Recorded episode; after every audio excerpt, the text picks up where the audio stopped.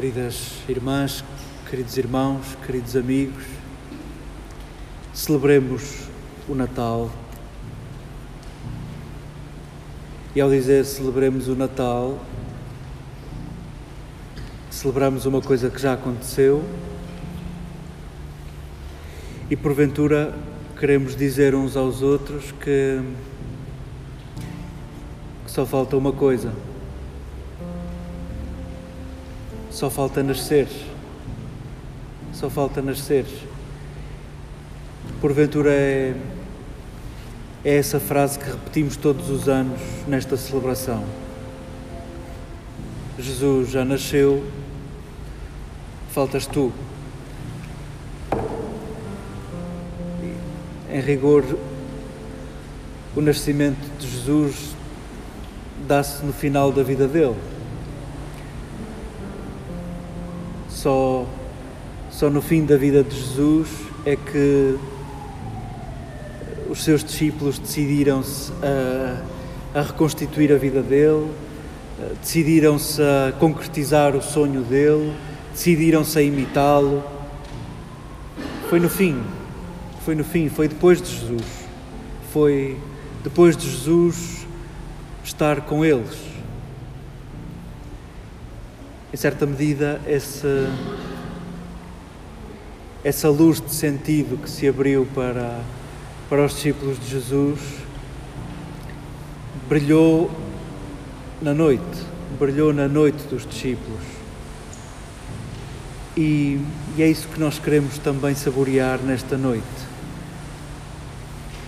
O cristianismo trata muito bem duas noites a noite que antecede o dia de Natal e a noite que antecede o dia de Páscoa. E em bom rigor, acho que não é abuso nenhum se disséssemos que, que o cristianismo é a religião da noite. Mesmo que o evangelista João esteja preparado para me dar um calduço quando eu o encontrar à frente, mas eu também não disse que o cristianismo era a religião das trevas. É, é a religião da noite é a religião da noite. Porque só, só na noite habita a promessa da luz. Se quisermos, o dia transporta a ameaça da, da chegada da noite. A noite, na noite habita a promessa da luz e E o que celebramos nesta hora também é a nossa noite. E cada um saberá como se traduz esta frase. Cada um saberá a que é que sabe esta frase. Cada um saberá que noite celebramos. Alguns de nós carregam o peso da noite e cada um terá, terá razões que, que pesam na sua noite. Mas outras imagens e outras metáforas à volta da noite e das nossas buscas, dos nossos caminhos, dos nossos silêncios, queremos que caiba tudo nesta noite de Natal, porque verdadeiramente na noite cabe tudo. No escuro cabe tudo. Na gruta cabe tudo.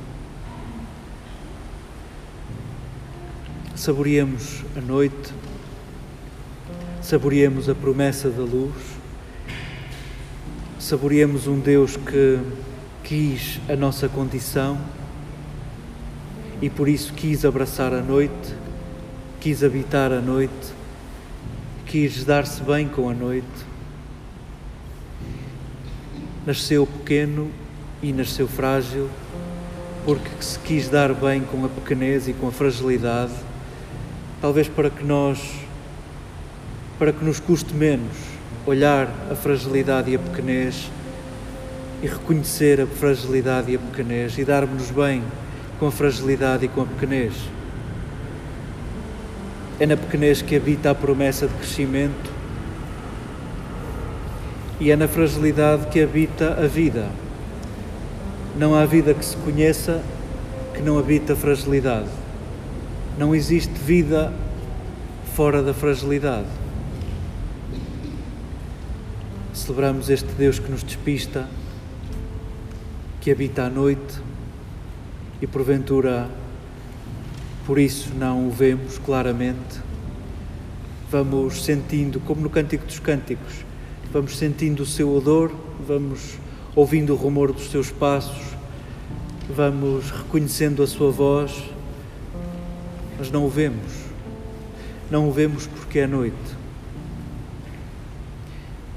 Experimentamos a pequenez, experimentamos a fragilidade, experimentamos o que é próprio da nossa condição de famintos, de incompletos.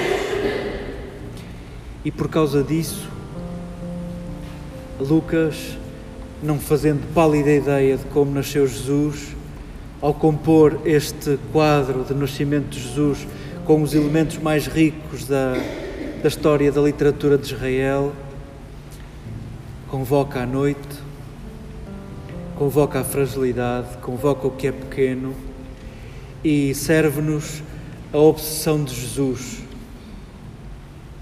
comida, alimento. Pela minha configuração, também podem ver que é também uma das minhas obsessões. Lucas, eh, reparamos no Evangelho a cambalhota que ele dá para colocar Jesus a nascer em Belém, em Bethlehem cambalhota que ele vai dar e vai buscar a família de David e vai buscar a descendência de David e vai pô-los no recenseamento a sair da terra deles para ir à, terra dos antepassados para que Jesus nasça na casa do pão, na padaria, que é o que significa Bethlehem. A obsessão de Lucas de colocar Jesus a nascer na casa do pão, a nascer no lugar onde os animais comem, na manjedoura. E esta será a legenda da vida de Jesus. Ele que se revelou à mesa, ele que à mesa desplotou escândalos, escândalos de medidas. À mesa houve sempre exagero. À mesa anunciou o sentido da sua vida. À mesa anunciou a sua morte. E pegando em pão, disse aos seus discípulos: amanhã é isto que me vão fazer. Eis a minha vida rasgada e repartida. E não vos esqueçais disto. E fazei memória disto. E vivei com isto. E repeti isto. Até serdes isto. Queremos acompanhar a obsessão de Jesus desde o nascimento até à despedida. Queremos acompanhá-lo nesta obsessão de de se fazer alimento. E queremos nós, uma vez por ano, nesta noite, saborear o sentido da nossa vida. Porventura, iluminamos as noites uns dos outros na medida em que somos alimento uns dos outros, na medida em que somos dom, na medida em que somos partilha, na medida em que somos gratuidade. Cada um saberá como traduzir tudo isto. saboreemos o presépio, saboreemos o que a tradição foi, foi fazendo com o presépio. Francisco de Assis lembrou-se de, de recriar tudo isto com, com figuras, com, com imagens, e que bom que não esqueceu o boi e o, e o burro, que no pórtico de Isaías do livro de Isaías, logo no, no versículo 3 do primeiro capítulo, Isaías recorda a casa de Israel parece parva, a casa de Israel esqueceu-me, colocando estas palavras no próprio Yahvé. O boi conhece o seu, o seu estábulo e o burro conhece a manjedoura do seu Senhor, mas Israel já não me conhece. Israel não, não quer saber de mim em certa medida, a ironia destes dois animais que reconhecem o seu Senhor são pescar de olho a cada um de nós. Tu estás preparado para reconhecer Jesus neste lugar tão improvável, na noite, no estábulo e numa manjedoura. Habitualmente o burro e o boi, ou a vaquinha, estão a sorrir. É um sorriso bem irónico. Nós vemos, tu não sei. o Advento serviu para treinarmos esta, esta visão e é o Advento que dura a vida inteira. Treinarmos a visão para vermos Jesus no que é pequeno, no que é frágil, para vê-lo na noite. Sintamos-nos como aqueles pastores que, errantes, vão tateando na noite e há um sinal, e é um sinal trêmulo, e é um sinal que, em rigor, nem vai corresponder à realidade. Encontrareis um menino envolvido em panos. Por duas vezes se diz que o menino está envolvido em panos. E no texto que se lê na, na madrugada do dia de Natal, os pastores chegam e ele já não está envolto em panos. Está servido na manjedoura. Talvez para nos lembrar que o mistério do Natal não é tanto da ordem do acrescentar, é da ordem do desvelar, é da ordem do, do partilhar, é da ordem do dar, é da ordem do retirar. Saboreemos tudo isto que é, que é sentido na nossa vida, construiu aquilo que nós chamamos a nossa civilização, construiu-nos, um bebê que nos construiu, a fragilidade que nos construiu, a noite que nos construiu. Sintamos que, que nesta noite está convocado tudo o que é nosso, o nosso desejo, e nesta promessa de luz está a vontade de, de que a nossa vida se expanda, de que a nossa vida ilumine, que a nossa vida aqueça e gere vida. Pode dar-se que o Natal seja o dia menos natalício da nossa vida. Uh, entre o conforto e o quentinho lá de casa e a comida que não acaba, pode dar-se que seja o dia menos natalício, pode dar-se que seja o dia em que menos somos alimento.